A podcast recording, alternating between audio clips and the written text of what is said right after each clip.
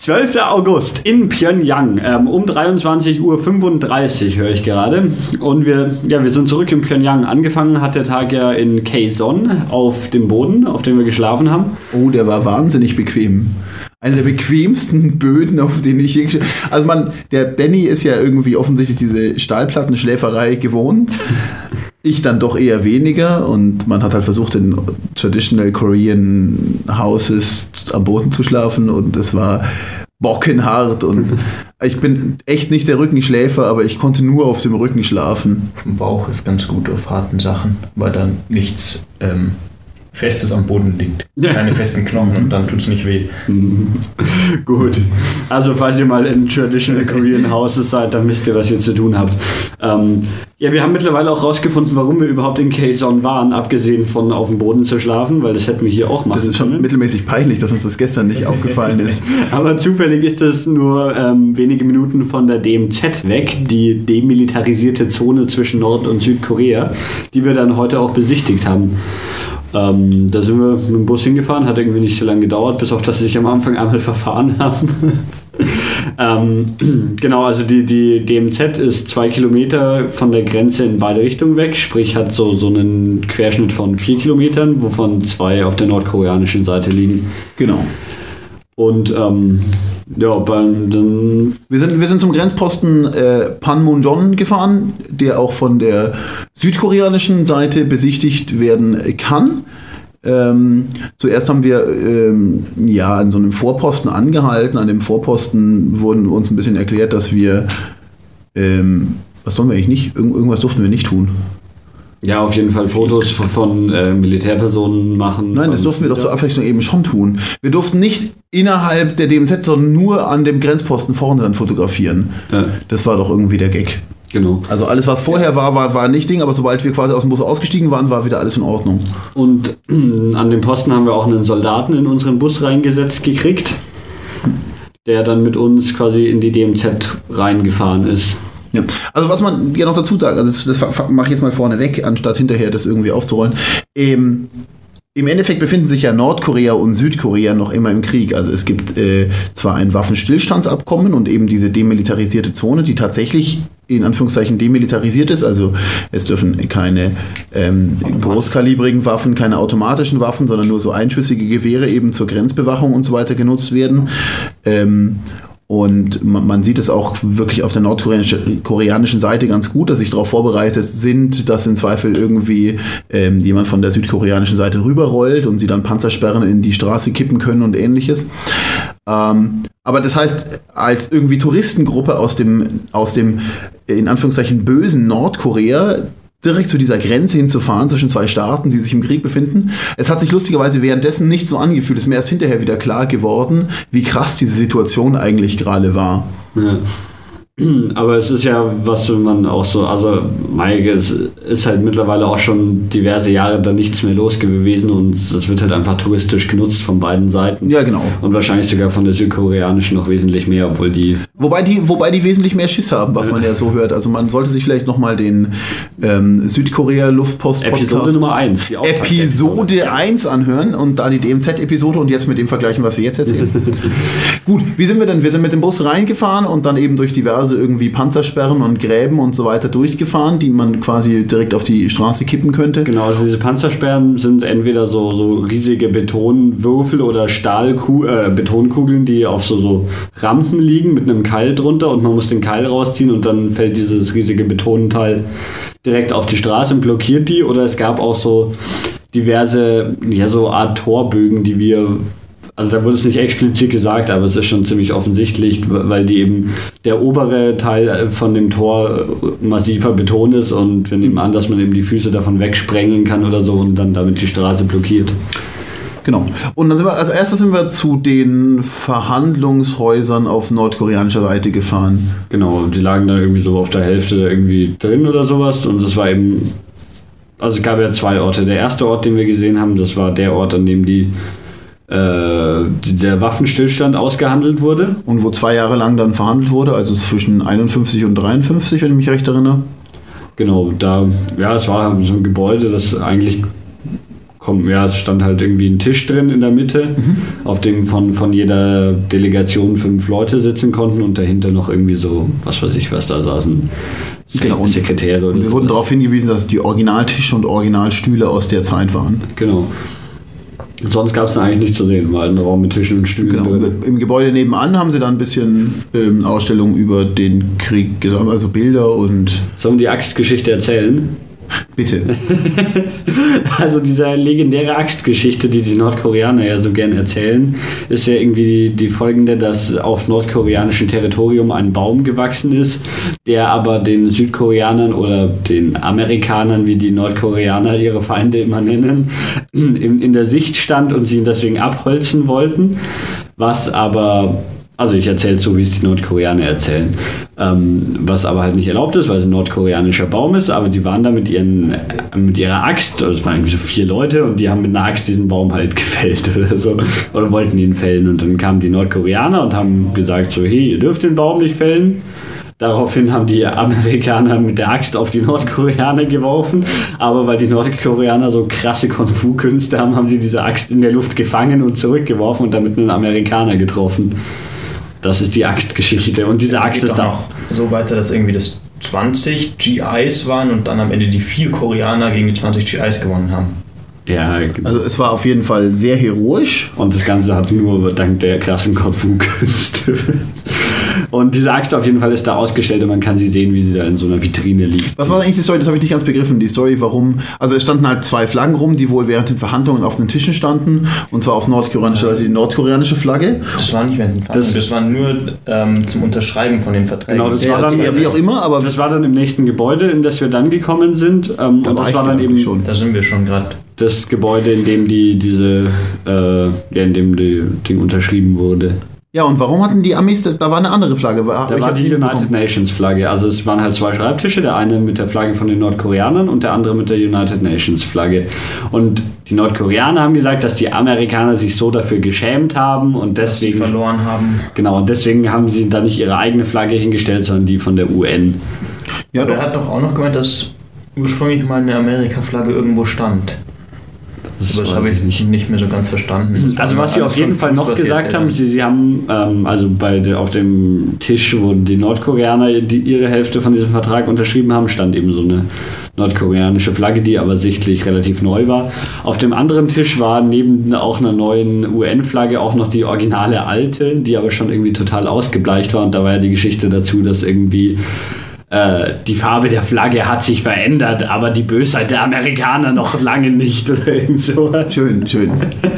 Also da lag diese äh, mittlerweile über 50 Jahre alte Flagge und die war, also so wenn man dieses UN-Hellblau kennt und die war irgendwie merkwürdig grün verfärbt und nur noch ein Stofffetzen. Gut, dann sind wir wieder zum Bus zurückgelaufen und den Rest gefahren bis zur Demarkationslinie. Genau.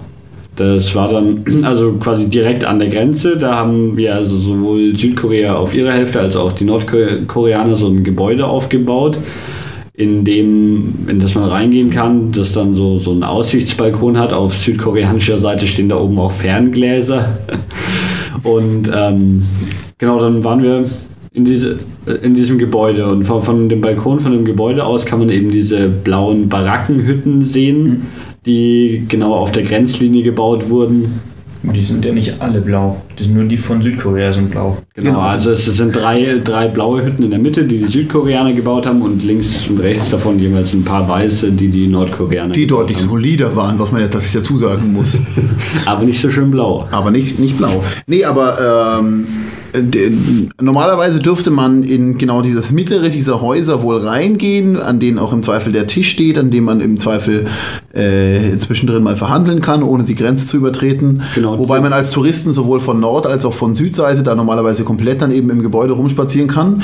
Und eben die gegenüberliegende Tür, das heißt, wenn man von Südseite kommt, wird die Tür Richtung Nordkorea abgesperrt, ähm, halt dann auch nicht verlassen kann, aber in diesem Gebäude eben rumwandern kann, aber innerhalb des Gebäudes diese Grenzlinie überschreiten kann. Genau. Und das Problem an der Sache war heute leider, warum wir nicht rein konnten, dass die Nordkoreaner einfach die Nordseite nicht aufgesperrt haben, nachdem ihre Touristengruppe drin war, weil sie wohl gleich, äh, Entschuldigung, die Südkoreaner, weil sie natürlich gerade die nächste Touristengruppe erwartet haben und da kamen auch tatsächlich eben so ein Busladung gefahren und, und deswegen waren wir tatsächlich nicht über die Grenze nach Südkorea gekommen, was ich jetzt schon sehr hart finde. Und diese Geschichte ist halt, Land abhaken können. Ja, die Geschichte ist einfach so geil. Wir kommen da zu dieser DMZ, was ja jetzt doch ein bisschen erstmal Nordkorea, bla bla bla, bis wir genau zu dieser Grenze gekommen sind, was ja schon so ein Highlight dieser Reise sein sollte.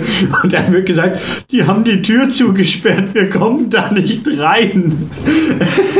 Ja, also so, so, leicht, so leicht kann man äh, im Krieg gewinnen, man muss nur die Türen zusperren, dann haben die Nordkoreaner keine Chance.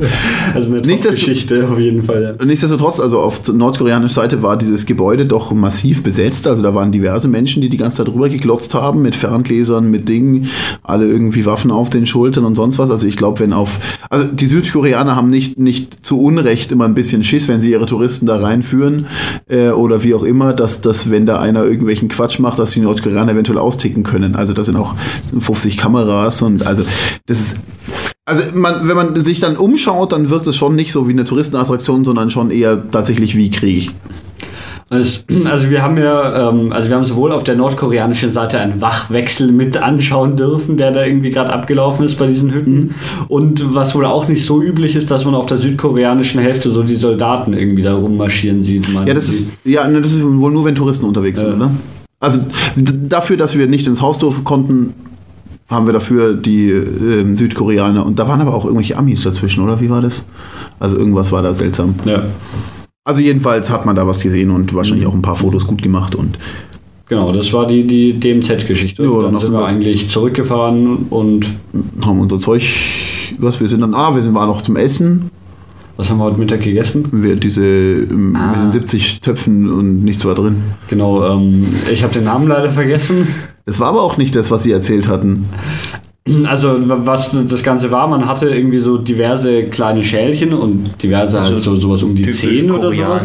Genau, so, so, 10 ja, so goldene kleine Schälchen und in denen in jeder in jedem Schälchen was anderes drin ist und man halt dann so ein bisschen Kartoffeln, ein bisschen komische Augenfische hat, ein bisschen Schwabbel. Und die Story ist, je, je mehr Schälchen man hat, desto reicher und wohlhabender ist man wohl. Also wenn Genau. man irgendwie eben so mit dreien ist. Aber wir hatten immerhin zehn. Also Ja, wer, also 10 ist unser Status, wenn, wenn jemand mehr hat, ist er wohl reicher als ja, wir. ganz offensichtlich. Ähm, und dann, ja, dann sind wir schon wieder die, die, die Rückfahrt nach, ähm, nach Pyongyang angetreten. Ah, wir haben noch ganz kurz die Statue. und Da waren so ein Kim Il-sung rumgestanden, auch in diesem ähm, anderen. Also man, wir, konnten ja leider den Kim Il-sung-Statue in, in Pyongyang nicht anschauen, weil.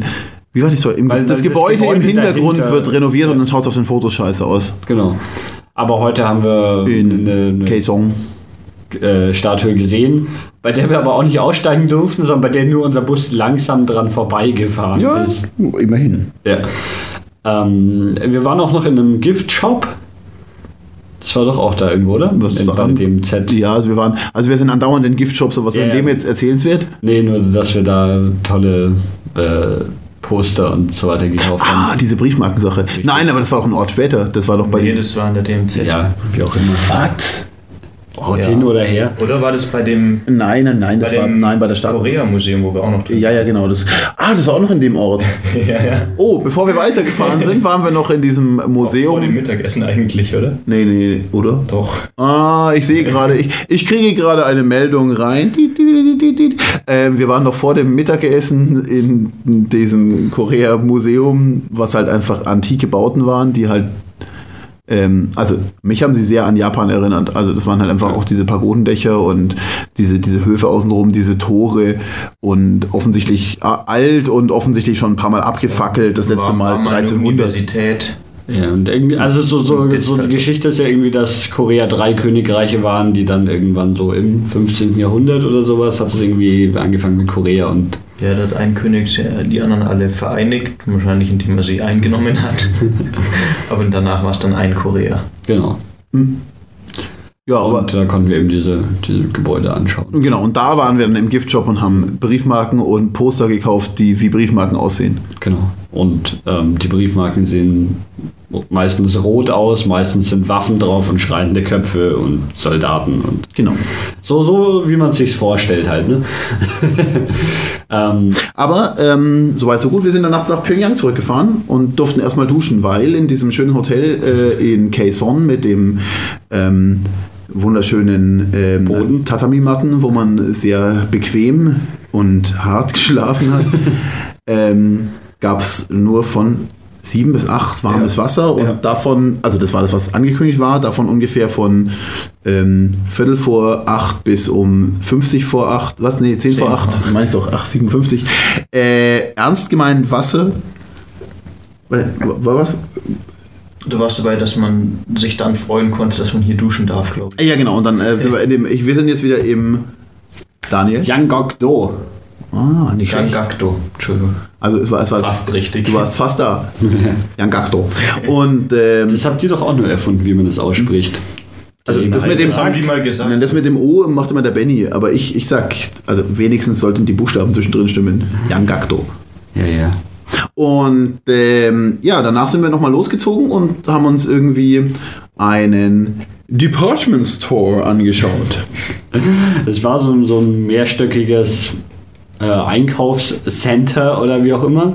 Was, ja, eigentlich so, so ja, wie, es halt, wie man es so aus Deutschland auch kennt. Also so ein Laden, der halt so alles hat. Irgendwie Essen hatten sie da, aber auch so Waschmaschinen, Couchen, irgendwelche anderen Gebrauchsgegenstände. Und ähm, das Ganze war aber halt ziemlich absurd, weil es mal wieder, also wir waren da ja zu den normalen Öffnungszeiten eigentlich drin, aber gut, es waren tatsächlich so ein, zwei Koreaner drin, aber sonst war es eh- eher wenig los. Im, da, dafür waren irgendwie 20 Leute Personal da und das Licht, wie man es auch aus äh, Nordkorea hier kennt, irgendwie nicht angeschalten, zumindest teilweise und Sehr erwähnenswert waren vor allem die Produkte, die Genau. man hätte kaufen können. Also ich möchte erinnern an Priel, Maggi, Spaghetti Bolognese. Also ganz offensichtlich. So. Aro, Aro Aro, was Produkte. war denn das denn? Äh, es gab einmal so Williams-Birnen in der Dose und Aro Williams Birnen, die guten. Thunfisch, oder? Ja? Thunfisch gab es auch noch Ah, von. Aro. Also offensichtlich kauft da jemand für diesen Department Store in Pyongyang in Deutschland, wahrscheinlich in der Metro ein und lässt es dann irgendwie hier nach Nordkorea schaffen, wo es verkauft wird. Also nicht alles, die also- deutschen Beschreibungen hinten drauf, dann Ja, ist es- komplett deutsch einfach. Genau, also es gibt sonst ähm, natürlich viel chinesische Produkte, wahrscheinlich auch ein paar original koreanische und ja, Einige Genau. Deutsche. Genau. Und also die Theorie ist, dass halt eben in diesem Laden natürlich nicht der Normalkoreaner einkauft, sondern wirklich nur so die High Society und also die Preise, die Preise bestätigen das auch so ein bisschen. Aber ihr habt doch auch den einen Guide noch gefragt, der hat gemeint, der geht vielleicht einmal im Jahr oder so. Genau, also und, und die Guides gehören wahrscheinlich auch schon eher zur High Society, muss man ja dazu sagen. Jetzt zu den Preisen, also das ist halt ein bisschen schwer, die Preise wurden da in äh, Won ausgezeichnet, aber wenn man glaubt, dass ein Won, äh, da- dass 10 Won ein chinesischer Yuan sind und ein Chinese, äh, 10 chinesische Yuan wieder ein Euro sind, also sprich wir die Preise durch 100 teilen, dann gab es da, also es gab so Fernseher für um die 2000 Euro, die Prinzenrolle hat 4,20 Euro gekostet. Ja, aber also ich finde es ja auch gar nicht so weit hergeholt. Ich meine, wenn du jetzt im Metro tatsächlich einkaufst und irgendwie, bis du das darüber geschifft hast und so weiter äh, und diesen Wechselkurs voraussetzt, ist das ein fairer Preis für das Produkt. Also ich finde es alles, alles nicht so absurd, wie es irgendwie klingt. Und ich meine, wenn du da richtig äh, tatsächlich äh, zu, zur High Society gehörst und richtig Kohlen machst da und einfach mal Bock hast auf irgendwie eine deutsche Prinzenrolle, weil du irgendwie äh, mal in Deutschland warst, was weiß denn ich? Nicht so deutsch. Oder weil du ein Deutscher bist und in Pyongyang arbeitest. Wie auch immer. Ähm, also dann, dann, dann finde ich es nicht so verkehrt, eben auch 4,20 Euro für eine Prinzenrolle zu zahlen. Ähm, ja, was wir zu, zu den Preisen gerade noch so, so vergleichsweise, also was wir, wir heute auch ähm, uns nochmal von den Guides erzählen lassen haben, ist die, die öffentlichen Verkehrsmittel. Oh ja, Die, die kosten alle 5 Won, also sprich sowas wie 5 Cent oder so, wobei wir, und da, also da sagen selbst die Guides drüber, dass es quasi nichts kostet. Genau, also es gibt quasi kein einziges Produkt, das sie sonst für 5 äh, für fünf Won hätten bekommen können. Genau. Und also dementsprechend meinte sogar der, einer unserer Guides, er hat weder ein Fahrrad noch ein Auto noch äh, sonst irgendwas, äh, weil er einfach eben für quasi lau mit den öffentlichen Verkehrsmitteln unterwegs ist. Genau, und also die kosten, äh, egal was man fährt, also es gibt U-Bahnen, Trambahnen und diese Trolleybusse, oder? Und ja, genau, eine Fahrt immer egal wohin, quasi 5 Won. Genau, und wenn du umsteigst, halt dann entsprechend zwei oder dreimal. Ja, äh, so viel zu den Dingen. Wir waren dann ähm, noch, äh, was haben wir, wir waren noch kurz, kurz in der Bar und haben äh, von ein in Pyongyang gebrautes Mi- Microbrewery Draft Beer getrunken. Ähm, ja, Was auch wieder so komisches Zeitüberbrücken irgendwie ich glaube, war. ich glaube, es war hauptsächlich Zeit überbrücken. Bis Ja. wir dann in das ähm, beste Entenrestaurant Pyongyangs gegangen sind. ja, jetzt mal ohne Scheiß. Also, find mal erstmal ein besseres Entenrestaurant überhaupt irgendwo. Also es war tatsächlich ganz gut eigentlich. Also jetzt für die, das, was sonst hier so zu essen gibt. Ähm, das war halt in der Tischmitte so, also immer so ja, Vierer-, Fünfer-Tische, keine Ahnung, und in der Mitte jeweils ein Grill, wo man sich das quasi selber grillen konnte. Und dazu ja, Salat, Kartoffeln, Genau. Kimchi. Ja. Ja, und der hat tatsächlich ganz, ganz gut geschmeckt. Ja, würde ich auch. Also kann ich, kann ich jedem empfehlen, der mal nach Pyongyang kommt. Besucht doch das äh, Restaurant. Duck, Duck Barbecue Restaurant. Genau. Das heißt bestimmt so. Ja, findet ihr schon raus. Also wenn ihr an der Straße nach Duck Barbecue fragt, dann habt ihr quasi. Genau. Ähm, und nachdem unsere Gruppe, also es gibt ja so diese Young Pioneers Tour, teilt sich so in unterschiedliche Teile auf und man kann da den kürzesten äh, Part nehmen, der dann quasi heute seinen letzten Abend in Pyongyang verbringt. Wir haben ja noch zwei weitere Tage, äh, die wir dann in Wonsan verbringen werden, zum Beispiel, und noch irgendwo sicher. Ähm, was aber heißt, dass heute irgendwie ein Großteil der Gruppe ihren letzten, ihren letzten Abend in Pyongyang hatte und wir deswegen in eine Bar gegangen sind. Das war irgendwie so die Diplomatenbar. Also es stand davor auch so, so ein äh, irgendwie so ein Bonzenauto mit so einer russischen Flagge vorne an der Motorhaube. Also der russische Bonze war gerade vor Ort. Genau, und also da essen so War es nicht einfach ein Hotel, wo wir halt nur in der Bar waren? Na, also dafür war es zu viel. Also- da hätte es ja auch einen Swimmingpool und alles. Ich glaube, es ist schon so eine. Ähm, Das würde passen zu einem Hotel viel eher als zu einer Bar. äh, auch so. Also das, Deswegen meine ich ja, dass sie eher ein Hotel waren, wir Also, einfach nur in der Bar von dem Sie Hotel haben immer waren. gesagt, das ist die Diplomatenbar. nee, ich, ich glaube, ich, also ich, ich glaube, ich glaube das schon auch eher. Also das würde passen. Ähm, genau, und dann Wo die reichen Bonzen Ausländer dachten wir erstmal, wir, wir sind zurück in Sowjet Russia oder sowas, wo wir in so einem Raum unten standen. Irgendwann wurden wir dann für 2 Euro pro Person in einen anderen Raum gebracht. was ja auch schon wieder das Beste ist. also, Das war also Eintrittsgebühr für dieses Zimmer. also wir haben, wir haben uns quasi offensichtlich ein, also abgesehen von dem, dass wir in diesem anderen Zimmer mit dem großen Tanzfläche äh, bereits eigentlich unter uns waren, haben wir dann nochmal 2 Euro gezahlt, um in einem Private Room zu sein, wo wir Karaoke machen können. Und Das war ganz schlimm. Karaoke, hast du, Ja. hast du Probleme mit Karaoke, Mann? Nicht im Generellen, aber Oder Karaoke? heute war es echt schlimm. Ja, die Karaoke-Maschine war irgendwie auf Koreanisch eingestellt. Also sie hatte ein, ein äh, krasses Echo drauf, Halt. was bei diesen äh, koreanischen ähm, Liedern ja auch irgendwie gepasst hat. Also die sind ja eh mal alle so ein bisschen, ich glaube, die haben alle so, so, so viel Hall, weil Ja. sie halt mit Lautsprecherwerken durch die Stadt gebrüllt werden. Ähm, was die aber dann für westliche Songs sich nicht so angeboten hat und das Ganze ganz grausam klingen lassen hat. Ja, trotz alledem haben wir da irgendwie ein, einiges an Spaß gehabt in dieser Bar. Drei Stunden verbracht. Das, so lange war das. Alter Schwede. Und trotzdem ist jetzt erst was wie? Ja, kurz vor zwölf. Jetzt ist kurz vor zwölf. kurz nach zwölf. Und es gab so die, die Beatles kamen rauf und runter und sonst so, so das Beste aus den 50ern bis 80ern. Na, Also schon alles, was man an der Karaoke- Karaoke-Maschine erwarten würde. Was gefehlt hat, war Frank Sinatra mit My Way. Oh. Aber ansonsten würde ich sagen, für den letzten Abend, für die meisten wahrscheinlich bisher ganz nett. Jetzt ist unten noch an der Hotelbar ein bisschen Partei. Vielleicht schauen wir auch noch runter. Ansonsten denke ich, sind wir für heute durch. Genau. Gut. Ich denke auch. Tschüss. Ciao! Wonsan um Viertel nach 10 am 13. 13. August. Am 13. August 2011. Samstag. Samstag. Mit den Wochentagen ist das ja immer nicht so ganz klar. Ähm, ja, richtig. Wir haben heute den Tag großteils mit der Busfahrt von Pyongyang nach Wonsan verbracht. Und Wonsan liegt äh, an der Ostküste von der koreanischen Halbinsel. Ein Stück nördlicher von Pyongyang, haben wir vermutet. ähm, man, man, wir, Wonsan ist eine Küstenstadt, liegt hier direkt am Hafen und es gibt auch einen Strand, den wir morgen besichtigen werden. Und ansonsten ist Wonsan so als die Industriestadt von Nordkorea bekannt, wobei wir davon jetzt noch nicht so viel gesehen haben.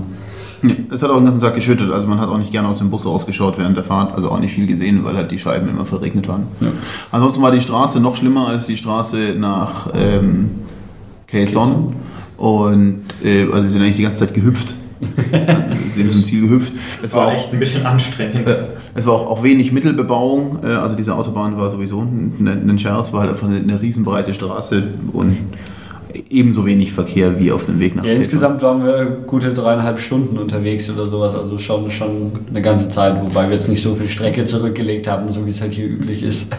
Wir sind also übrigens 200 Kilometer ungefähr. Ah, wir sind inzwischen jetzt viel weniger. Also die meisten von unserer Gruppe sind heimgefahren heute oder heimgeflogen. Und ähm, wir sind jetzt noch zu elf. Ungefähr. Plus zwei Guides, nein, oder zwölf. Ja, mit den beiden, wie auch immer. Ähm, und genau, was gibt es noch? Eigentlich sonst gibt es andere. Ah, wir haben, wir haben während der Autofahrt einen wunderschönen Stopp an so einem Autobahnrasthof gemacht. ja, das war aber auch total merkwürdig, weil wir unser Essen, ich weiß auch nicht, wo es im Endeffekt herkam, das haben die Guides dann irgendwie vom mitgebracht. Restaurant, äh, nicht Restaurant, von unserem anderen Hotel. Vom Hotel, vom Man Yangakto. kann das auch irgendwie für die Zugfahrt am Ende mitnehmen. Und dann saßen wir in diesem eigentlich Restaurant, hatten aber unser eigenes Essen dabei. Bisschen merkwürdig. Ähm, ja, bevor wir in Wonsan selber waren, waren wir noch auf einer Cooperative Farm.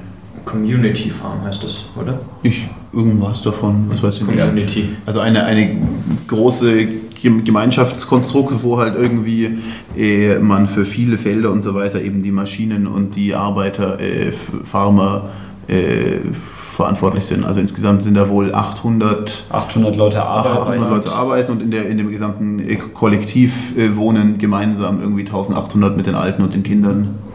Ähm, ja, das ist so, so die, die Vorzeigefarm äh, da. Also irgendwie war der, der Kim Jong-il war irgendwie schon dreimal da und hat gesagt, ey, ist alles super hier und so. Kim Il-sung war auch ein paar Mal da. Also das wird eigentlich generell bei, bei jedem Gebäude, wenn es nicht sogar auf einer Tafel draufsteht, wie oft er schon da war, dann wird es immer dazu gesagt, wie oft er sich den Platz angeschaut hat. Ja, was konnte man da sehen? Ähm, wir haben angeschaut äh, hauptsächlich den Kindergarten Genau, also erst, erstmal noch ein Dings oder den Rasiershop. Ach so, den Rasiershop. Warum immer wir den angeschaut Das war irgendwie so ein Friseur- und Rasierladen, in dem man sich für 2 Euro die Haare oder den Bart schneiden lassen konnte.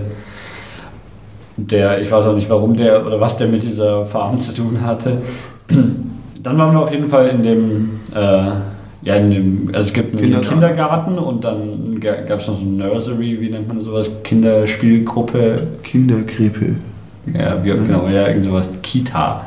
Ah, Kita. Kita ist was anderes wieder. ähm, Kindertagesstätte, es geht den ganzen Tag. Ja, das wird wohl dort auch so sein. Ja, ist nicht explizit für kleine Kinder. Ach so, entschuldige. Ähm, genau, da werden wohl, also da können die, mh, mm, die, die, werden die, die Leute auf dem Feld arbeiten, ihre Kinder hinbringen. Äh, es ist gerade irgendwie Urlaubssaison, Urlaubssaison, also im August. Sommerferien. Haben, Im August haben sie irgendwie Sommerferien und August, deswegen waren da nur relativ wenige Kinder da. Hat der Guide erzählt, August und mhm. September. Ansonsten wird aber da hart gearbeitet. ja, alle zehn Tage haben die Farmer einen Tag frei. Genau, also zehn Tage am Stück, acht Stunden pro Tag arbeiten und dann der elfte ist immer frei. Also finde ich auch total merkwürdig, ob das dann oder ob die hier generell die normalen Wochen nicht verwenden oder ob das sich. Aber in Pyongyang haben sie eigentlich schon, meinten sie, dass sie am Sonntag nicht arbeiten. Hm. Ja. Aber dass sich das nicht so mit den anderen Sachen ausgeht. Naja. Ähm, ja, was wird da gemacht? Da wird ähm, gibt diverse Teams. Es gibt so, äh, also es wird viel Reis angebaut. Ansonsten gibt es noch so eine Fischzucht, ähm, irgendwie so Obst und Dingens Gemüse wird angepflanzt. Ähm, sonst noch was? Was, was wir noch gesehen haben? Komische Frucht. Ach Gott, diese Frucht, wie hieß die? Oh. Das war doch die so ähnlich Hauptfrucht. wie Cinnamon, also so Zimt. Aber ein bisschen anders, irgendwas mit P. Ja, ich weiß nicht. Sowas wie hieß. Pinnamon. Nicht, nur nicht Pinnamon. Also diese Frucht haben wir noch nie vorher gesehen oder Ding. Wir haben sie auch probiert als in, in getrockneter Form und festgestellt, dass wir die noch nie irgendwie gegessen hatten. Sehr sozialistisch schmeckt. Ja, genau. Low Battery. Ähm, ja, also das konnten wir da alles anschauen und dann wurde uns noch so ein bisschen gezeigt, wir hatten auch so lustige gemalte Statistiken an den Wänden, welches Team das Beste ist und man hat gesehen, dass das Gemüseteam ist wirklich das beste Team auf dieser ganzen Farm, das schlägt das Fischteam um Längen. also es gibt schon so, so ein bisschen Wettbewerb wohl unter den einzelnen. Ja, diese Statistikwand fand ich ja insgesamt auch ein bisschen abgefahren dann auch. Also wo man irgendwie sieht, wann in welchen Jahren und Dingen, wie sie wie viel, wie gut produziert hatten. Ja, ja. Also das- cool. Sehr, sehr strange. Ja, dann haben wir noch ähm, gesehen, äh, diese Schneckenzuchtsache, die war ja auch sehr abgefahren. Also die züchten quasi Schnecken, welche alles Unkraut äh, essen und nicht den Reis, also die Reispflanzen. Und deswegen können sie die quasi als, äh, anstatt von irgendwelchen anderen Unkrautvernichtern, einfach aufs Feld ausbringen. Und ähm, genau, und man hat halt gesehen, das war halt irgendwie so die Schneckenzucht, wo halt irgendwie so Schneckenlarven, äh, Eier gelegt wurden. Ja. Sonst bei der Community Haus, Farm noch das? Haus. Ach genau, wir, wir waren tatsächlich in einem Haus, in dem offensichtlich ähm, echte Koreaner leben. Also es war irgendwie von, von einer Familie oder so, Ja. die, die in dieser Farm mitarbeitet. Und Und zwar mit drei Kindern, davon war das jüngste Kind zu Hause, die Eltern arbeiten. Der ältere Bruder ist beim Militär und die Schwester habe ich vergessen. Hm, weiß ich auch nicht mehr. Weiß ich auch nicht. Die ist auch irgendwas, Aber ich fand es macht, sehr macht Karriere. komisch, einfach so ein Haus anzuschauen, wenn nur so ein Kind da ist. Und also es, ich fand es wirklich komisch. Das Haus war ziemlich spartanisch eingerichtet. Also es gab in den meisten Räumen so ein, zwei Möbelstücke, aber das war es dann auch. Aber es gab dafür irgendwie so drei Wohnzimmer, also was so, ja, Wahrscheinlich es einfach Schlafzimmer, wo man halt auf dem Boden sich hingelegt hat. Ja. Das war in einem stand ein Fernseher und eine Couch drin, in dem anderen nur so eine Schrankwand oder so. Und also viel war so Ja, also ich glaube, also das, das wesentliche Leben findet tatsächlich eben am Boden statt. Also Mhm. hockst Also am die Boden. Und, Küche war ja auch so, dass man Ja. am Boden kocht. Also man sitzt am Boden und auf der richtigen Höhe sind dann auch Ja. die Töpfe stehend und so. genau. Nö, war auf jeden Fall sehr, sehr faszinierend, das irgendwie mal doch noch zu sehen, wie irgendwie Koreaner so leben. Mhm. Und halt offensichtlich auch die äh, etwas niederen Bevölkerungsschichten. Ähm, ja, dann sind wir Genau. ins Hotel, haben noch ein, also wir sind jetzt hier, im, ja, wo wir gerade auch aufnehmen, im Hotel in Wonsan. Äh, wunderschönes, äh, altes, sozialistisches Hotel. Also das hat wirklich so, so den DDR-Charme, aber mal richtig krass. Also es gibt irgendwie so, ja, halt alles so, so komisch gelbliche Tapeten an den Wänden und alte Möbel und Allein der also, Teppich, sieht, ja. ja, super aus alles. Genau, dann waren wir essen. Genau, wir waren Wir waren davor noch Oh, wir waren spazieren. beim Ja. Spazierengehen auf dem Dings. Man darf in dieser ganzen Stadt wohl keine Fotos machen, was irgendwie ein bisschen merkwürdig ist und auch unser Guide nicht weiß, warum das so ist.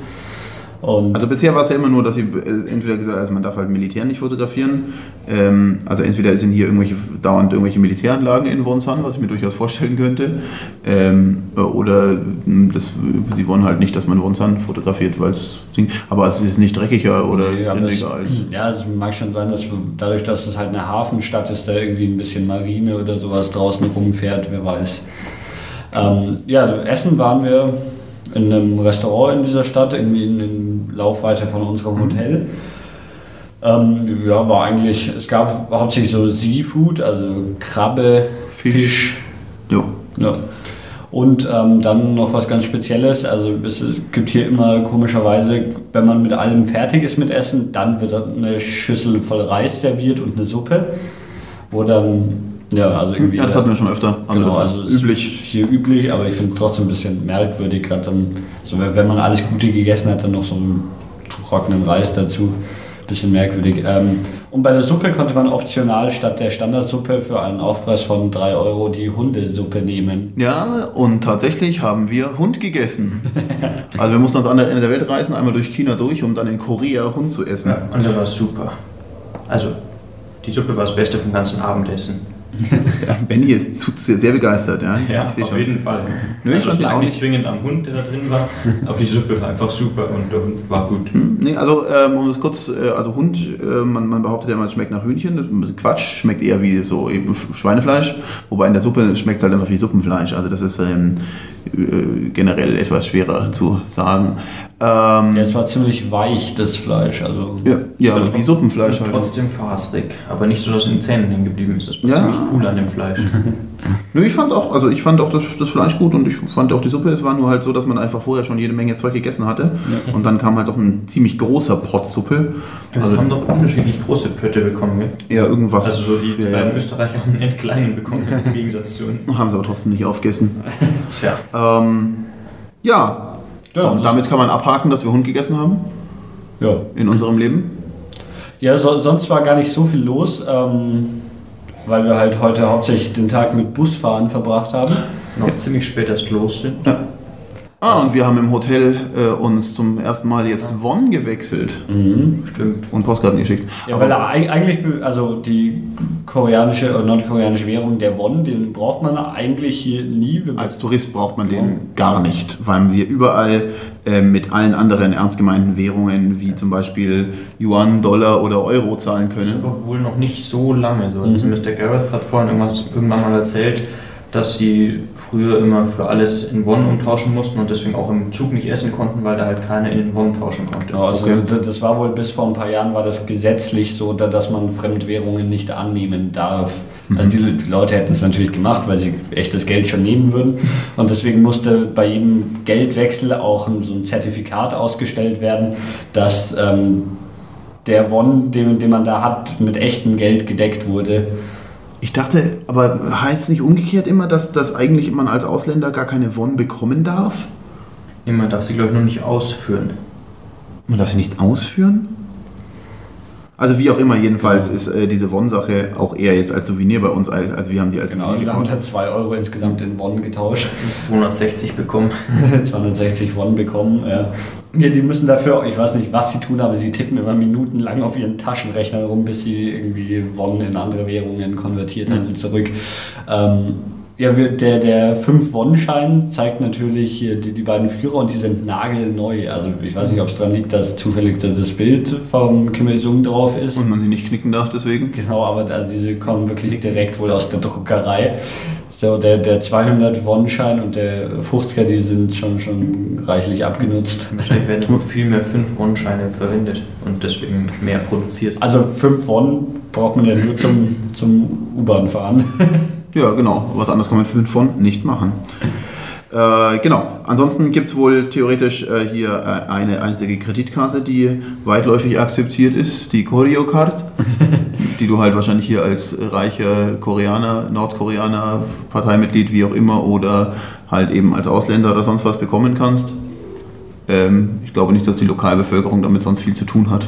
Aber unser Tourguide, der Gareth, hat einen davon, oder? Der Genau, der, der hat sie neu bekommen und hat sie ganz stolz allen im Bus gezeigt, die Koryo-Card. Das sah aber aus wie eine normale Karte mit so, so gestanzten Nummern drin und so. Die Frage ist halt, ob man die außerhalb von Nordkorea Korea irgendwo verwenden kann. Ich glaube, die Akzeptanz ist sehr gering im Ja, Ausland. Zweifels auch. Ja, haben wir sonst noch was zu erzählen?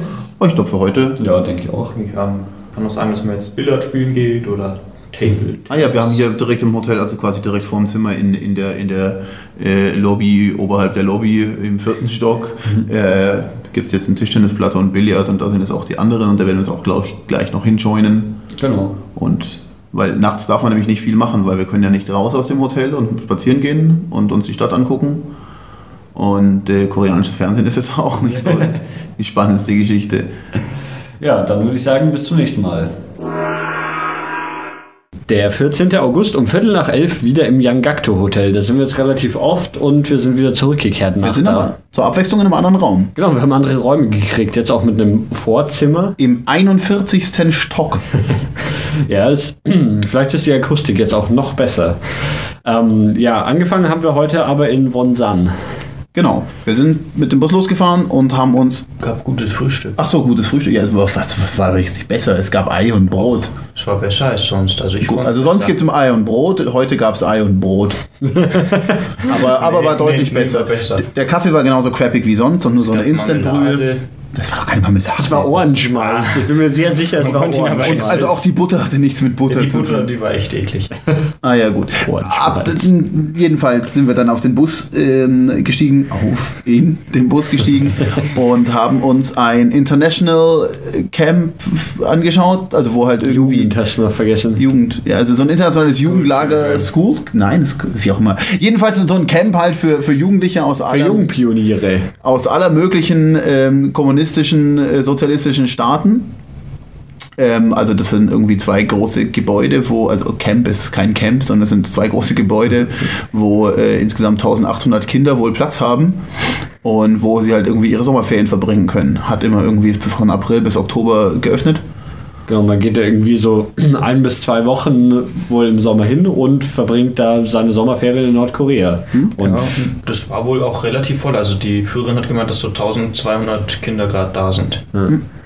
ja, ich meine, für, für Kinder aus dem Vietnam oder eigentlich, es waren, man hat auch keine Ausländer, hatte gemeint aus Kuba oder aus äh, Tansania, was hm, habe ich so nicht gehört, dass die, aber offensichtlich sind die mit hier von der Partie. Aber man, so die Kinder, die man da rumlaufen se- gesehen hat, haben schon alle eher asiatisch ausgesehen. Ich glaube, also es kommen ja auch sicher größtenteils aus Nordkorea auch die Kinder dorthin. Also unsere Guides haben ja auch gemeint, dass sie ähm, mal da waren, früher als Kinder. Ja, der Hauptguide war nicht da, der war zu schlecht in der Schule, hat er erzählt. Ehrlich? Ja. Das ist ja geil. Nee, habe ich nicht mitbekommen. genau. Ähm. Ja, was haben wir denn da alles angeschaut? Ähm, zuerst waren wir in so einem Raum, wo die halt drin wohnen. Im Endeffekt sah das auch ordentlich, also Ja, sah aus wie so ein Hostelzimmer ja, genau, oder sowas. vier Betten genau. drin, irgendwie ein Bad links an der Seite. Jeder seine Uniform neben dem Bett. Kann halt, Schön also, gefalten. das war halt das Zimmer, das auch irgendwie äh, Kim Jong-il schon zweimal besucht hat. Kim Il-sung. Einer von den Kims oder beide. Wahrscheinlich sogar beide. Wahrscheinlich sogar beide. Ähm, und deswegen war das vielleicht schon auch natürlich das Vorzeigezimmer. Wer weiß, ob denn die alle anderen Kinder nicht irgendwie in 20-Mann-Betten, äh, Ja. 20-Mann-Zimmern Es gibt Betten haben. Vier Bett, sechs Bett und acht Bettzimmer. Ja. In Ja, dem Zimmer durften nur die besten Schüler übrigens wohnen. Also nur die so ganz tolle Leistungen erbracht haben, die dürfen in dem Kim Il-sung-Zimmer wohnen. Ja, das, das war irgendwie ein Preis. Also man kann als Preis gewinnen, dass man in dem Zimmer schläft, das schon zweimal von Kim Jong-il Nee, besucht ich glaube einfach wurde. nur so, die Besten vom Jahrgang dürfen das einfach. Und die haben halt dieses Jahr irgendwie so einen mathematischen Preis von Mathematik um Olympiade oder irgendwie sowas gewonnen. Da hing wohl Also- auch der Zeitungsartikel in unserem letzten Hotel. Ja, kann sein. Aber Ähm, ja, ansonsten hat man dann, wir sind dann so ein bisschen durchs Gebäude geführt worden und es sah mal wieder alles nicht so aus, als ob es für Kinder wäre, weil es halt so äh, 70er Jahre Behörden-Style hatte, wie hier alles halt. Es gab halt. Ja, aber es hat ja schon alles einen wunderschönen sozialistischen ja, ja, ja. Beigeschmack. Man fühlt sich wohl als jemand, der, der gerne in der DDR gelebt hätte. Ähm, da gab es dann so verschiedene Räume irgendwie drinnen für, wenn schlechtes Wetter ist, wo die Kinder Filme schauen können und so ein Naturkundezimmer irgendwie eins, so mit den ganzen toten Tieren, die da Ja. ausgestellt waren. Den Raum mit dem Zelt habe ich übrigens nicht verstanden. Ja, der war, um uns zu zeigen, wie sie Ja. zelten, weil sie ein oder zwei Tage in ihren sieben Tagen zelten. also es gab einen Raum und in diesem Raum war so, so ein Zelt aufgebaut und das war ein bisschen merkwürdig, aber das war wohl nur zum Herzeigen und nicht zum wirklich Verwenden. Draußen hat man gesehen, hatten sie irgendwie eine große Rutsche aufgebaut, also eine Wasserrutsche, wo sie brav in Fünferreihen nebeneinander runtergerutscht sind. Immer wenn unten gepfiffen hat, sind die nächsten fünf runtergerutscht, parallel. Ja. Und äh, also da, da hat man auch als einziges irgendwie Kinder auf diesem ganzen Gelände gesehen. Also die waren wohl gerade alle beim Schwimmen, alle 1200 in Fünferreihen. Ich glaube, die ganzen, also wir haben ja so lauter Kindergruppen gesehen, als wir da hingefahren sind. Ich glaube, die waren auch alle von da einfach. Ja, kann auch sein, dass Ja, aber ich glaube auch, also- Ausflüge machen. Der, der, der Spaß ist gut organisiert und die Freizeit macht ja auch viel mehr Spaß, wenn es gewisse Regeln hat. Ne? Ähm, genau, sonst kann man noch was zu erzählen. Es gab eine Weltkugel aus dem Büro von Kim Jong-il, Oh, aus dem. Privatbüro von. Kim. Was Wo? war die von Kim Jong-il oder von Kim Il-sung? Alles das Gleiche. Nein, nein, muss, muss kann nicht so lange her sein, weil Deutschland bereits vereint war. Ja. Also die muss relativ. aber der ist auch noch nicht so ewig tot, der Kim Il-sung. Ja, n- n- aber also stimmt eigentlich. Äh, 96? Irgendwie sowas. 94, glaube ich. 94? Naja gut, da hat dann. Ja, aber da hat er wahrscheinlich keinen neuen Globus mehr gekauft. Ich weiß nicht, ob der dauernd Glo Globen kauft, wenn, wenn die Welt gerade in. Aber der war cool, der war groß und war so zweiachsig gelagert, dass man ihn Ja, in war schon Richtungen drehen konnte. Ah, da, da muss ich aber gleich mal hier mit. Man hat immer so ein Vorurteil, dass, dass man den Nordkoreanern nichts erzählt, dass es irgendwas in der Welt außenrum um sie gibt. Dass es, also, dass eine Welt existiert, die irgendwie andere Länder und so weiter hat. Dafür sind sehr oft irgendwelche Globen und Weltkarten irgendwie auch in, Ja. in Schulen und. So auf Weltkarten ist schon gern Korea ein bisschen groß drauf. Ja, das, das kann, aber das, das, ist, das ist ja immer so die Sache, je nachdem von welchem Punkt du deine Karte gestaltest. Die Russen haben auch immer dann einfach Russland als Mittelpunkt gesetzt, dann ist das halt viel größer auf so einer Ebenenkarte, wenn es Globus pro, projektiv, projektiv. Nee, ich da, dachte auch, dass betrachtet. sie irgendwie so, so Karten viel mehr fälschen, also wirklich halt so, so lächerlich fälschen, Länder verschieben oder weglassen, sowas wie Amerika oder so, aber war alles das drauf. haben, haben sie ja schon mal gemacht, wo so Australien und Amerika gefehlt haben. Das war das, was Kim, äh, Kim, äh, Kim Il-sung bereist hatte, die Länder. Da war halt offensichtlich Amerika und Australien nicht dabei, deswegen war es auch nicht nötig, es an die Wand zu packen. Gut, äh, so viel aber zum ähm, Camp. Ja, und dann sind wir zum eigentlichen Grund gegangen, warum wir nach Wonsan gefahren sind, nämlich zum Baden an, an Strand. Ja, wir hatten ein ähm, schönes sozialistisches Badevergnügen. Es gibt den Strand für, ähm, für Touristen und den Strand für Koreaner. Die sind getrennt in der Mitte, aber sie sind komplett identisch aufgebaut. Also sind überall die Umkleidekabinen, dann der Strand und jede Ding hat einen eigenen Sprungturm. Und die sind, sind aber entgegen unserer Meinung, die wir vorher hatten, auch nicht irgendwie durch mannhohe Stacheldrahtzäune und Wachen äh, voneinander getrennt, sondern das ist halt äh, so ein kniehoher Zaun und in der Mitte ist halt irgendwie so ein Steg dann, der halt irgendwie rausgeht. Und ein Mann mit einer Trillerpfeife. Und ein Mann mit einer Trillerpfeife, der schon aufpasst, dass die Koreaner nicht auf den Touristenstrand Stimmt, also der rüberkommen. hat eigentlich quasi ständig gepfiffen. Genau. Ja, da, da haben wir jetzt, äh, also abgesehen davon, dass wir irgendwie bei dem crappigsten Sprungturm des Universums Das war echt, wenn man so oben so auf dem, das war vielleicht so sieben Meter oder sowas Turm stand und so die Planken sich unter einem durchbiegen, wenn man nach vorne geht, das war schon gut. Ja gut, aber wo willst du denn hinfallen? Fällst du ins Wasser? Also der, Oder auf die Plattform. also der Turm war so, so aus Beton gemacht und stand halt im Meer. So, so, so richtig tief war es da ja auch noch nicht. nee, man ist, wenn man runtergesprungen ist, äh, mit den Füßen auf den Boden gekommen. Und wenn, wenn man sich irgendwie die- da auf dieser Insel saß, ja so ein Chinese, der sich wohl da auch gerade direkt daran verletzt hat. Und Ja, und der, der eine, der Stefan hat sich auch verletzt. Ja, also das ist schon, schon Hoch- alles ziemlich gefährlich. Dabei hat das ja, nicht, nicht am Turm, sondern ähm, Beim Hochklettern auf der Treppe? Bei der Treppe mit einer Stufe, ja. Da bin sogar ich hochgekommen, ohne zu sterben. Wie kann sich dieser Stefan, Ja, der so, nicht, so ein Sportmensch ist, ach Gott, das ist. Ja, egal. Ähm, genau, was haben wir sonst noch am Strand? Ich habe Fußball gespielt. Also wir ist gut, ich habe nicht mitgespielt, weil ich Fußball doch irgendwie nicht ganz so besonders gern habe.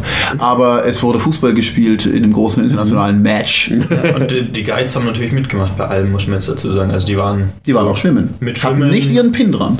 hatten nicht ihren Pin dran, als sie einen Oberkörper frei hatten.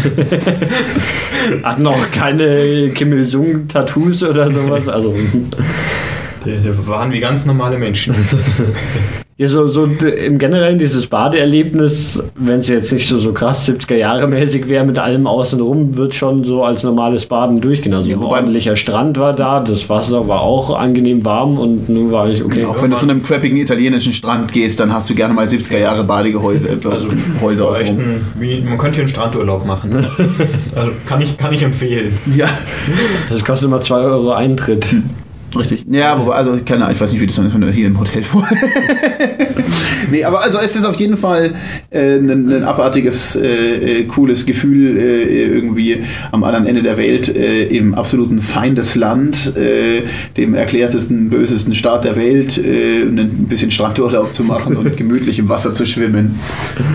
Ähm, ja, weil Wonsan ja so die Hafenstadt ist, gibt es ja auch so, so viel ähm, Meeresfrüchte und sowas zu essen, was wir dann auch im Anschluss an unsere äh, Badetour gemacht haben. Haben wir da quasi direkt am Strand auf so einer Dachterrasse äh, ja, ge- gemischtes Seafood gegessen. Da waren dabei hauptsächlich Muscheln, roh und gegrillt, äh, so eine Seeschnecke, Oktopus gab es noch. Ähm, Besonders, besonders frisch war es nicht, die meiste- einiges war davon noch quasi gefroren. Also war, war nicht ganz frisch rausgefischt. War auch nicht ganz so lecker, war alles ziemlich sandig. Also die Muscheln konnte man echt nicht essen, weil Ja, so krass viel Sand drin war. Äh, Offensichtlich hat es aber allen anderen nichts ausgemacht. Also wir wurden da als äh, die, die Deutschen etwas veräppelt, die nicht mit Seafood umgehen können, weil wir halt irgendwie die, die sandigen Muscheln nicht haben wollten. Und also alles andere haben wir sogar gegessen, aber das war halt am Schluss nur noch sandige Muscheln über und ähm, keine Ahnung. Aber das Gute war, es war ja auch nicht das eigentliche Mittagessen, weil das war eigentlich nur das Vormittagessen. Danach sind wir zum Mittagessen. Ja. Was gab's denn zum Mittagessen? Schwäbische Maultaschen. Richtig. Und ja, also es, Ah, das war hier in dem Ja, diese, Hotel Teig, dann. ja, ja, diese Teigtaschen halt und Ding, also so gemischt halt wieder mal ein bisschen Ja, das Fisch, ein bisschen Fleisch, ein Die bisschen. Suppe war wieder gut.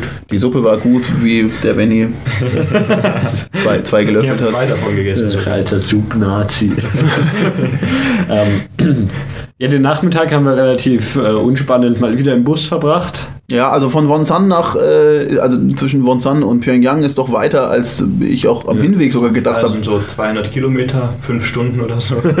Ja, ne, also das ist schon, schon eine ordentliche Busfahrt, die man da äh, Die verbringt. Strecke ist halt auch ziemlich schlecht. Also dann, als wir irgendwann mal auf der richtigen Straße wieder waren, da ist es vergleichsweise schneller gut. gelaufen. Und auch, also sonst sind wir so 60 gefahren oder so, dann sind wir schon Ich glaube auch, dass 80 unser bis 100. Reisebus jetzt nach dieser Tour einfach komplett im Arsch ist. Also So erstens so wie der. Busfahrer mit ihm fährt und dann noch auf Wasser damit fährt. Also man muss dazu sagen, unser Busfahrer hat wohl seinen Busführerschein vor, einem, vor einer Woche gemacht oder. Also der, der ist wohl noch nicht in so vielen Bussen gesessen. Haben wir mal erzählt, was es für ein Bus ist? Nee, doch, wir, wir haben also so grob erzählt, dass so 30 Personen ungefähr. Und, und also ziemlich neu offensichtlich, also noch alles eingetütelt und Genau. Und jetzt haben wir auch ganz viel, Hersteller. viel mehr Wissen über den Bus, weil in diesem Bus ist ein Fernseher eingebaut, aber leider haben wir keine, keine irgendwie Filme, die wir da einlegen können. Deswegen gibt es nur die, die schon standardmäßig irgendwie da drauf sind, was unter anderem ein äh, Werbevideo oder ja, Wehrvideo, ja. Wehrvideo für den. Also anfangs ist es so, oi, wir sind der neueste Dingbus und dann wird es so. Hersteller ist King Long, oder? Ja, King Long, der chinesische Bushersteller, und da schauen wir uns immer das Video auf den Fahrten an. Jetzt wissen wir auch, wie, wie oft man den Dieselfilter austauschen muss. Äh, on a re- regular basis. Ja, richtig. Das hilft uns auf jeden Fall, falls wir mal einen Bus warten müssen. Jetzt zurück in Pyongyang, ähm, dann war es schon Abend, also ja, ordentlich Zeit mit dieser Busfahrt mal wieder verbraucht, aber dann sind wir noch italienisch essen gegangen. ähm, es gibt ein italienisches Restaurant in Pyongyang und da wurden die, die beiden Pizzabäcker wurden wohl nach äh, Italien geschickt, um da das Pizzabacken zu lernen und das dann in, äh, hier in Pyongyang zu praktizieren. Und zwar haben sie super amerikanische Pizza.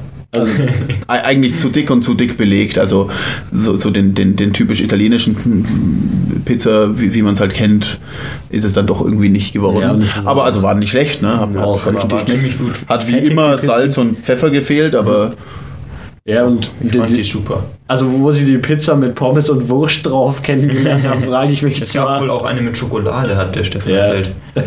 Dass die am anderen Ende vom Tisch irgendwie eine mit Schokolade hatten. Also, widerlich. aber es gab auch so, so, so Prosciutto oder so, so Fungi. Dinge, die man kennt. Ja. Genau, und die Ka- Karte war koreanisch oder italienisch? Genau, und es gab äh, einen, einen italienischen Rotwein sogar und irgendwas, was ähnlich war wie Parmesan. Und Spaghetti Bolognese. ja. Also, Genau. Das war das italienische Restaurant. Danach, ähm, Ja, sind wir jetzt noch in so einer Bar, in einer Hotelbar von einem anderen Hotel gewesen, in dem man äh, als, als Ausländer sein darf in Pyongyang. Genau, und wir, wir dachten ja hier das Yangakto, oder ich dachte zumindest so, das ist so das Hotel, so das Einzige, was es irgendwie so grob gibt, bis dieses komische Pyramidenartige, was ja wohl nächstes Jahr fertig werden soll. Aber es gibt noch eins und das sieht auch noch mal ein ganzes Stück äh, luxuriöser aus als das, in dem wir sind. Das heißt äh, Koryo, Koryo Hotel. Und ja, ist ziemlich, also sieht das in der Lobby, wobei die Lobby unten natürlich eigentlich auch gar nicht schlecht aussieht. Also Ja, ja stimmt. ist schwer zu sagen, ob deswegen die, die Räume und alles besser sind. Ja. Genau, und jetzt äh, sind wir wieder zurück im Hotel und heute unser letzter Abend. Also wir gehen jetzt dann auch gleich nochmal runter in die Hotelbar. Wir werden unseren Guides wohl irgendwie ein bisschen Trinkgeld geben müssen, weil sich das so gehört, dass man den harte Währung da lässt. ähm, passen genau. Münzen. Das ist richtig hart. So, eu euer Statement, war diese zwei Tage Verlängerung irgendwie sinnvoll in euren Augen? Habt ihr noch irgendwas von, von Nordkorea mitbekommen, gesehen, was ihr sonst irgendwie jetzt denkt, verpasst zu haben? Nee, aber ich fand es trotzdem cool, noch am Strand zu sein. Ich, ich dachte ja erst, dass es, ähm, also be bevor diese zwei Tage losgingen, dachte ich so, ja super, das lohnt sich ja überhaupt nicht. Wir verbringen zehn Stunden im Bus und gehen irgendwie zwei Stunden lang baden, aber jetzt so im Nachhinein betrachtet, fand ich es eigentlich schon noch cool. Ja. Also. Also ich glaube auch schon, auch also gerade gerade mit dem Tag gestern, also mit irgendwie dieser Farm und irgendwie halt nochmal eine, noch eine andere Stadt sehen und da zumindest mit also Bus durchfahren, man hatte dann, ah, wir sind heute auch noch ein bisschen rumgewandert und haben die Statue fotografiert in Wonsan. Stimmt, haben uns Also davor verbeugt. nicht, dass man das unbedingt, also zur Abwechslung haben wir mal wieder so eine Kim Il-sung-Statue verbeugt. Ähm, nee, aber also da nochmal irgendwie gesehen zu haben und einfach noch eine weitere Stadt, die offensichtlich irgendwie läuft und so weiter. Also hat mein, mein Eindruck von, von Korea ähm, äh, jetzt, jetzt nicht grundlegend verändert, so wie ich es vorher gesehen habe, aber zumindest noch, noch echt bereichert. Also es war, ähm, war schon sehenswert, noch, noch ein bisschen mehr davon zu sehen von dem Land. Ja, denke ich auch. Es gibt jetzt noch die, die Option, also ein paar Leute aus der Gruppe machen die Tour noch, noch mal zwei Tage länger, die bleiben dann bis Mittwoch. Ähm, ich weiß gar nicht, was sie da anschauen. Die gehen noch mal Irgendwelche irgendwie in Thermalquellen? Stadt. Also eher dann so aufs Land raus, in Anführungszeichen. Und Ich bin da gespannt auf ihre Fotos Ja. dann, aber da sind wir wohl nicht dabei. Und morgen sind ja wahrscheinlich bei dieser Nationalfeiertag. genau, also morgen ist der große, also Liberation was unser, unser Guide ja erstmal überhaupt nicht überrissen hatte, dass morgen hier der Nationalfeiertag ist von die Unabhängigkeit von Japan gefeiert wird und man sieht schon, die Straßen werden hier dekoriert, überall werden nordkoreanische Flaggen an jeder Straßenlaterne aufgehängt und auch so, so, so, ja, so Fahnengirlanden und sowas. Also, und man sieht auch schon irgendwie so, so Gruppen über die Straßen laufen, die wohl ihre Aufführungen für morgen üben und irgendwie Blumen. Ja, das werden wir jetzt echt leider verpassen. Also was ist natürlich irgendwie doof, weil man hätte genau den ganzen Trip einfach einen Tag später machen können, dann hätten wir das Ja. auch mitgenommen. Also irgendwie ist halt doof so. Aber äh, was soll's? Also ich meine, äh, Ja. wir waren jetzt echt auch ein paar Tage hier und ähm, ich freue freu mich schon jetzt auch noch ein bisschen was anderes von China eben zu sehen. Und äh, genau, wir werden morgen hier um irgendwie 8 Uhr aufstehen, um 10 aus dem Hotel auschecken und dann zum Bahnhof und dann werden neun wir... auschecken. 9 auschecken? Ja, neun auschecken. Ah, ja, ja, gut, dann checken wir. Nicht, nicht, dass du zu spät auscheckst. Du, du liegst neben mir im Bett, du wirst mich hoffentlich wecken. ähm, Ja, dann 26 Stunden im Zug verbringen Genau, und da dann wieder in Peking landen. Da wird es noch interessant, was wir bei der Ausreise noch alles erleben werden. Ich bin immer gespannt. Ich habe ja fast die Vermutung, dass diese Handysache überhaupt nicht mehr kontrolliert wird. Das wäre schon auch sehr lustig eigentlich, ja. Also, weil dass die jetzt tatsächlich mit den Listen in dem Zug, wo wir uns, also klar können sie es machen, das ist Wir mir schon alles verreisen an klar, derselben Stelle aus. aber so, so was man sonst, so, also so, so richtig streng und irgendwie Die werden Dinge auch sind sie einfach meistens so nicht. trotzdem sozusagen wieder die Taschen kontrollieren, quasi. Und da muss man halt angeben, dass man die Handysache hat. Und wir haben ja die Quittung sozusagen für die Handys. Ja, werden wird sich, wird sich auf jeden Fall zeigen. Äh, da wird es wahrscheinlich dann von uns morgen noch einen Abschlussbericht geben. Oder übermorgen, wenn wir Ja, wieder in China sind. Auch noch ein kleines Ding dann am Ende, ob wir es wieder Oder aus dem rausgeschafft haben. Zug. Ja, mit Der, weil der so Geräusch. schön leise ist. Und das war schon, also in, in, in China, in China war das schon nicht so schlimm, da hätte man schon machen können. ja, In, in schon eher. Peking sind die Straßen noch ein bisschen, äh, die Straßen, die Schiene noch ein bisschen holpriger. Äh, in Peking, was Nordkorea. Aber das äh, so viel für heute. Wir Wirklich? hören uns morgen. Genau, auf Wiederhören. Tschüsse. Mittwoch, der 17. August um 0 Uhr 6 in Peking. Zurück in Peking. Wir haben es tatsächlich geschafft, aus Nordkorea auszureisen und wollen jetzt noch so ein kleines Fazit von unserer Reise aufnehmen. Ja, wir hocken vor unserem neuen Hostel hier draußen gerade. Es ist äh, fantastisch warm. Ähm, und ähm, genau, wir erzählen was unsere Ausreise und dann versuchen wir so ein kleines Fazit, glaube ich, noch zu machen, was mit unseren ursprünglichen äh, Ideen, wie wir Korea erwartet haben, äh, und das abgleichen mit dem, was wir erlebt haben. Ja, es ist ähm, dann ist seit der letzten Aufnahme eigentlich gar nicht mehr so viel passiert, wenn ich das richtig im Kopf habe. Ja, so eine Zugfahrt halt, ne? Genau. Also, also wir sind wir, wir sind dann am Morgen direkt in den Zug gestiegen und wurden noch schön verabschiedet von den anderen Gruppenmitgliedern, die noch länger geblieben sind. Und von, unseren den Guides. also von den Mr. Graf nordkoreanischen Guide. Ein Guide von, von den Young Pioneers, der Richie, ist mit uns im Zug mitgefahren. allerdings, achso, nee, Ja. er ist abgekippt im Kino. Na, egal, ja, weiter. Ähm, und die, diesmal war es anders. Also auf dem Hinweg war es ja so, dass es ein chinesischer Zug war, der dann die Schlafwaggons an, den, an der Grenze an den koreanischen Zug angehängt wurden. Jetzt sind wir von Pyongyang aus erstmal mit einem nordkoreanischen Zug gefahren, der sich aber im Wesentlichen gar nicht unterschieden hat von dem Nö, chinesischen, vom, oder? Ja, vom Prinzip her nicht. Also Ja. es war halt so ein Außen anders, Schlaf- aber innen sah es genau so aus. Schlafwagenabteil Genau, mit also- vier Betten. Ähm, Ja, und war das, auch bis zur Grenze nichts Spektakuläres, oder? naja, bis auf die Tatsache, dass wir zu dritt mit einer koreanischen Frau im Abteil waren. Und ihrem Kind. Genau, wir waren in Pyongyang am Bahnhof und dann, die saß vor uns schon im Abteil, diese Frau, und die war die ganze Zeit am Heulen. Unser Guide hat, also ein nordkoreanischer Guide, von dem wir uns da verabschiedet haben, hat sich mit der unterhalten und hat uns dann auf Englisch erklärt, dass äh, sie zum ersten Mal ihr Land, sprich Nordkorea, verlässt. Und sehr aufgebracht ist deswegen. Genau. Also die Frau war tatsächlich die ganze Zeit am Heulen, wurde dann auch Und hat auch noch ungefähr zehn Minuten lang gedauert, bis wir durch den Bahnhof also ausgefahren sind. Und währenddessen stand die Familie vorm Fenster und die haben zehn Minuten lang gewunken durch dieses Fenster und sie hat nur geflennt. Sie hatte noch ihren Sohn dabei, der so pff, irgendwie so aus- Elf. Ja. Ich bin ganz gut im Einschätzen von Alter von Kindern. Danke, Herr Benny. Bitte. Also er war offensichtlich elf und trug eine P Brille, die den mich nur ziemlich manchmal. fasziniert hat. Ja, das war die sozialistische Einheitsbrille. Die hätte ich gerne ab auch und an aufgehabt irgendwie. ja, zum Lesen. Die war wahrscheinlich nur, damit er so sozialistischer ausschaut. Da. ähm, Wir haben dann, um den guten Eindruck zu machen, während der Fahrt der Reihe nach technisches Equipment rausgezogen, das man in Nordkorea kaum kennt. Sprich von, von Handys, iPads, Kameras, Notebooks und diverse Kabel, MP3-Player und Kopfhörer und Zeug dazu. Wir hatten unser ganzes Abteil damit voll gestellt. Und der Junge hat auch ganz fasziniert sich das angeschaut und immer wenn wir, also wenn er sich unbeobachtet gefühlt hat, unser ganzes Zeug gemustert. Ja, also ansonsten hätte man vielleicht mit denen reden können, allerdings hätten sie kein, Kore äh, kein Englisch und kein Deutsch beherrscht. Kurz vor der Grenze hat uns die Frau dann angesprochen, also die konnten offensichtlich Chinesisch ein bisschen und halt Koreanisch. Und ähm, die Frau hat uns dann kurz vor der Ausreise aus Nordkorea angesprochen und hat uns in Zeichensprache klargemacht, dass sie hier äh, hohe Beträge US-Dollar dabei hat. Also mit hohe Beträge ging es um irgendwie 700 Dollar Ja, und 500 darf sie mit ausreisen und 200 darf sie nicht mit ausreisen. Also 200 wären Und sie, sie hat auf unseren Zoll-Declarations gesehen, dass wir noch nicht so viel Geld da haben und hat dann irgendwie uns deutlich gemacht, ob wir nicht äh, diese 200 Dollar für sie über die Grenze bringen können. Ja, das hat dann der, der Richie für uns erledigt. Also wir haben jetzt, wir waren uns nicht so sicher, ob es nicht ein Test von Spionen ist oder wer weiß, was, was da so abgeht. Ne? Man, dann dachten wir, opfern wir den Richie dafür. genau, und so, Richie, der Tourguide, hat es dann Ja, und so haben wir für die arme Koreanerin 200 äh, Dollar aus dem Land ausgeführt. Es gibt äh, zwei Thesen, was diese Frau im Ausland macht. Es gibt die äh, Benny-These, die da lautet, Sie machen Urlaub. und die Gig-These. Ich bin für die Republikfrucht. Also so wie die geheult hat am Bahnhof, äh, die haut ab. Das war ihr erstes Mal. Hallo. Das ist egal, die hat Tino Kohlen, um sich bis nach Südkorea abzusetzen mit ihrem Sohn.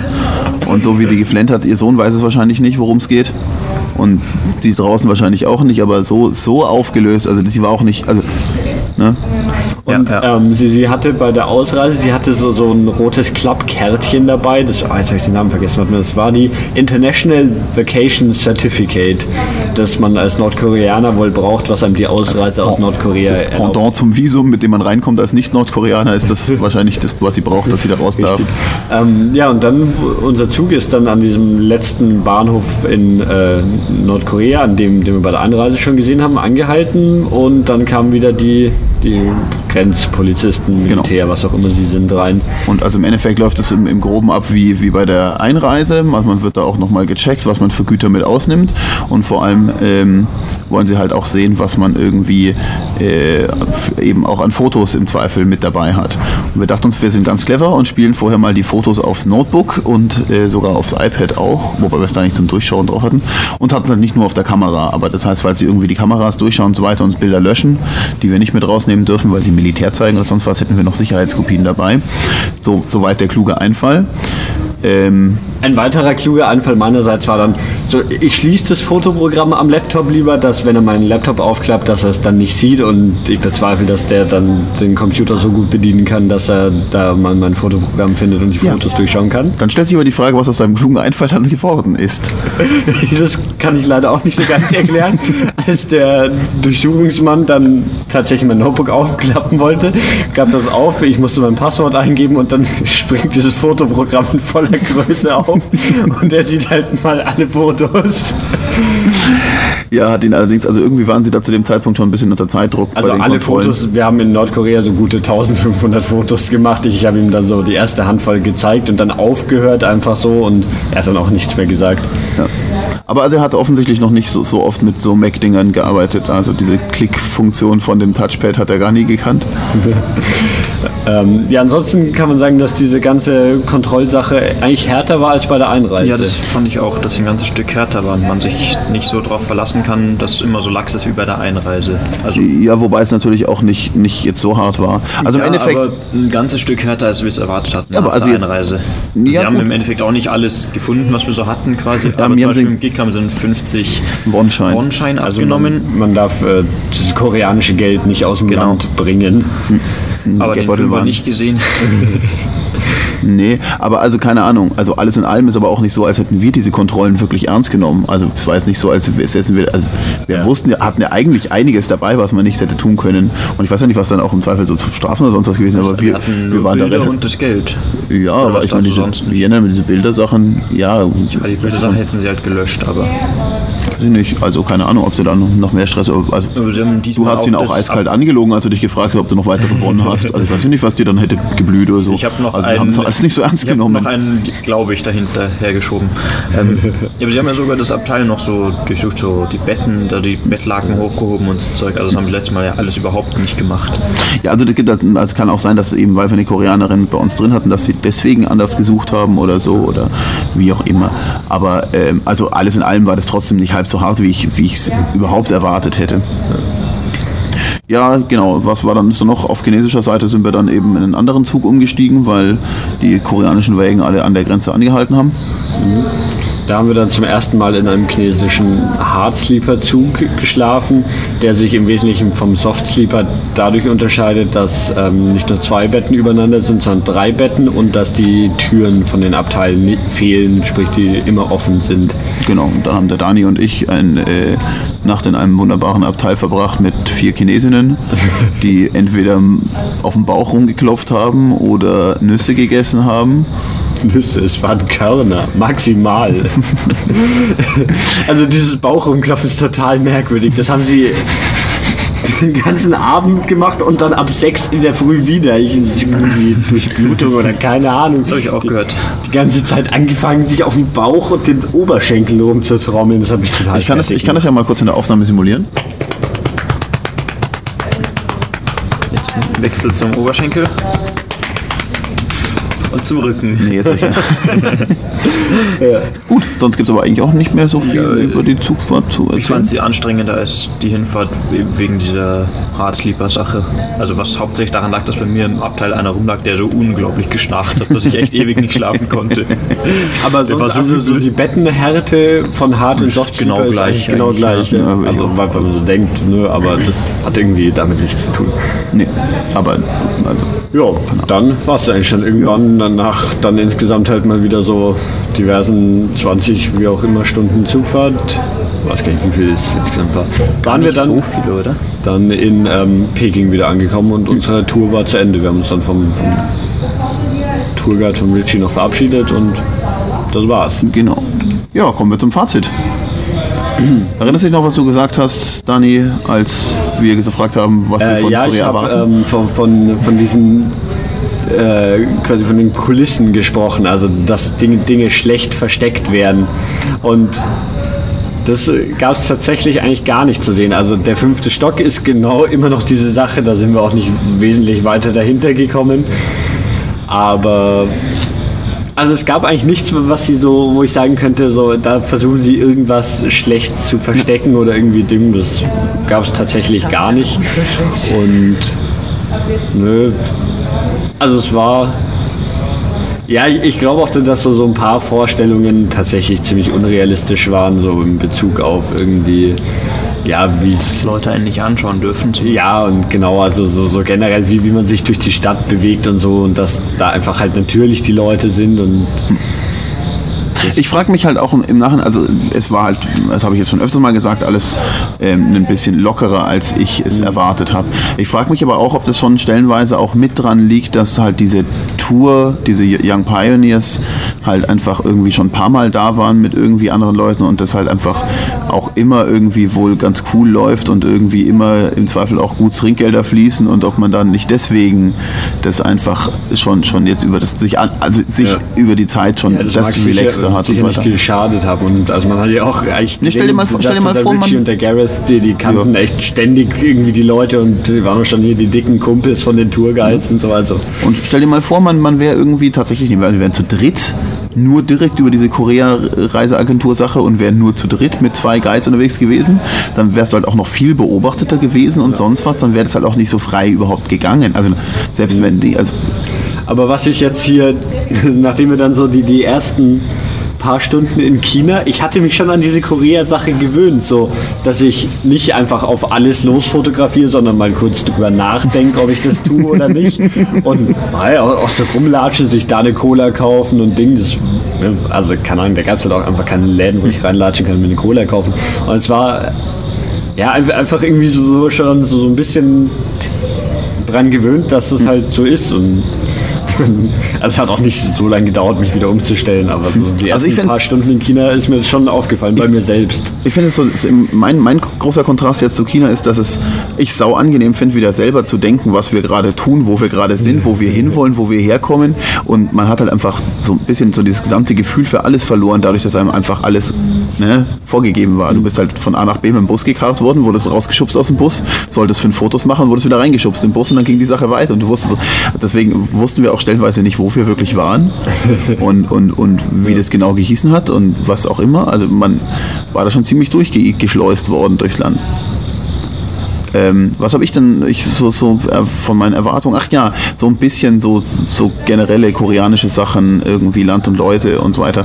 Ja, Mai war ja eigentlich klar, dass man nicht, nicht wirklich tief einsteigt.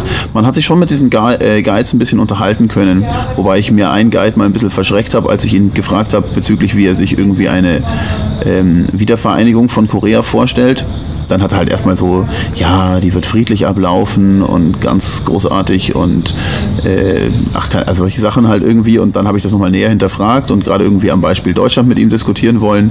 Und dann hat er irgendwie keine sinnvolle Antwort gehabt und hat mit, äh, er kommt in zwei Minuten wieder weggelaufen und kam dann irgendwie auch die nächsten zwei Stunden nicht wieder. Und dann haben wir dieses Thema in Zukunft totgeschwiegen. Aber ähm, keine Ahnung, also auch so, dass wir in diesem, in diesem Bauernhaus drin waren und sonst was. Ich hatte jetzt auch nicht das Gefühl, dass sie irgendwie, ähm, naja, uns halt irgendwie explizit verhindern wollten, dass wir sehen, dass irgendwie das Land nicht so ein reiches Land ist wie andere Länder. Also sie haben uns sicherlich nicht jetzt irgendwie durch irgendwelche hungernden Viertel geführt oder sonst was, aber es war jetzt nicht so, als hätte man, ähm, also eben, also keine Ahnung, das, dieses Bauernhaus, dass die halt einfach nicht alle irgendwie ähm, wie in, vom, vom, vom Level her auf so einem europäischen Niveau sind.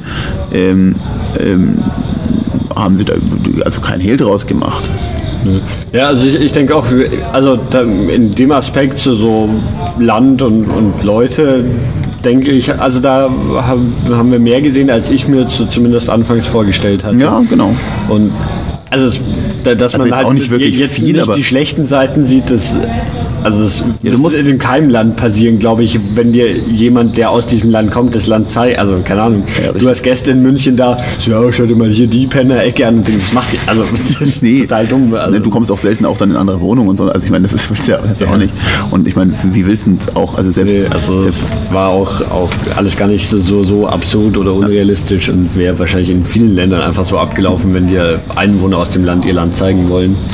Benni, wie ist mit dir? Was hast du vorhergesagt und was hast du erlebt? Ich habe nichts vorhergesagt. Ach, das ist ja doof. das ist ja doof. Das ist ganz praktisch. ähm, ja, ich fand es auch ziemlich faszinierend, dass man doch relativ frei sozusagen die ganze Zeit rumgelaufen ist. Also klar war man immer von den Guides beobachtet und sowas, aber man hatte schon immer so ein bisschen Freiheit auch, sich die Sachen anzuschauen und ist nicht wirklich nur so genau dahin geführt worden und so. Ja, man darf aber nicht vergessen, also wenn du dich irgendwie sinnvoll von der Gruppe versucht hast zu entfernen, um Ja, irgendwie Bilder zu machen, wurdest du ziemlich schnell zurückgepfiffen. Ja. Und also es war jetzt auch nicht, also nicht, dass wir gut Koreanisch gesprochen hätten. Also keiner von uns aus der Gruppe konnte Koreanisch, aber also es gab auch keine sinnvollen Möglichkeiten, irgendwie tatsächlich mit irgendwie der Bevölkerung in Kontakt zu treten. Nee. Also ich nehme auch mal an, wenn du denen irgendwelche Flugblätter in die Hand gedrückt hättest, gegeben hättest, dann hättest du auch irgendwie Ärger bekommen. Dann hätte es gleich ziemlich schnell Ärger Ja, aber gegeben, also das ist auch so eine Sache. Wie hätten wir denn, oder so, hättest du beliebig Leute auf der Straße angelabert, so, hey, was Also machst in der du U-Bahn haben wir es ja Also, schon mal irgendwie Ding, das war ja nur eine Station oder so, aber da haben sie ja irgendwie die anderen auch versucht mit dem zu reden, aber also die konnte halt kein Englisch und deswegen war das halt auch alles irgendwie seltsam. Und also, also wenn man, also das wäre wahrscheinlich schon ganz interessant, wenn man Koreanisch könnte und so weiter, ob man dann irgendwie ab und zu hier und da mal mit jemandem plaudern kann. Würde ich jetzt nicht für unmöglich halten. Ja, ich nehme mal Also an, dass der dann so ein Guide Guide vielleicht zuhören genau, und steht daneben stehen und da irgendwie.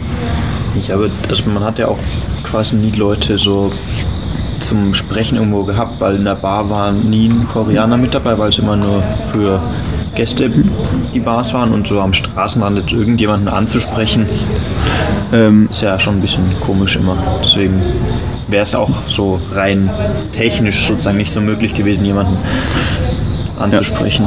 würdet ihr weiterempfehlen, nach Korea zu reisen und würdet ihr Young Pioneers weiterempfehlen? Ich fand Korea ziemlich cool, also Nordkorea. Ja, also, Ich bin schon ein bisschen indoktriniert, es ist nur ein Korea. there is only one Korea. Also, ich fand es ziemlich cool, das Land. Und würde es deswegen auch weiterempfehlen.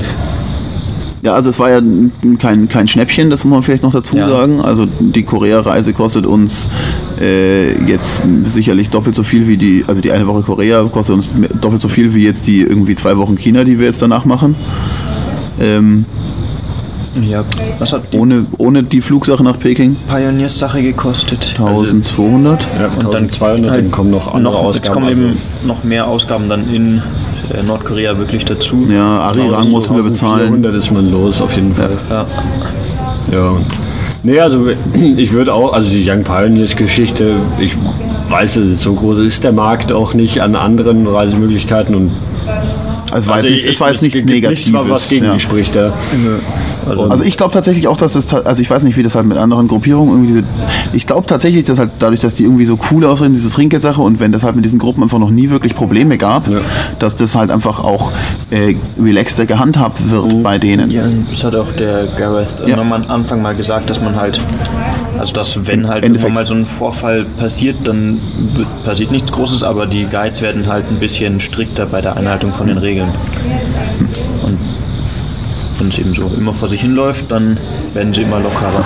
Wir hatten noch die Theorie, dass der Troy, von dem man diese Alkoholsache, dass das ja eigentlich der Gareth ist, der sich nur umbenannt hat, weil diese Alkoholkonsumsache wurde schon auch bei denen ein bisschen hochgehalten, aber nicht, also nicht, dass wir irgendwelche störenden Nachteile davon halten, hatten, also wäre jetzt nicht negativ Immer wenn man aufgefallen. wollte, dann konnte man schon hingehen zum Gareth und da hat er sich auch immer drum gekümmert. Ja, der ist sofort aufgesprungen, wenn man irgendwelche Fragen hatte und hat sich da irgendwie sofort irgendwie das geklärt. Wobei man auch sagen muss, so, so die Rolle von, von Gareth und Richie war jetzt keine, also zumindest so das, was wir gesehen haben, keine große. Also Ja, aber es war, also war gut, einen Ansprechpartner dabei zu Ja, haben, der sich im Zweifel darum gekümmert hat, ja, dass irgendwas klar haben so die Kommunikation mit den Guides ein bisschen übernommen, dass wenn man halt Ahnung, irgendwo anders doch noch hin wollte oder sowas, der Gareth, Gareth wollte immer noch in eine Bar.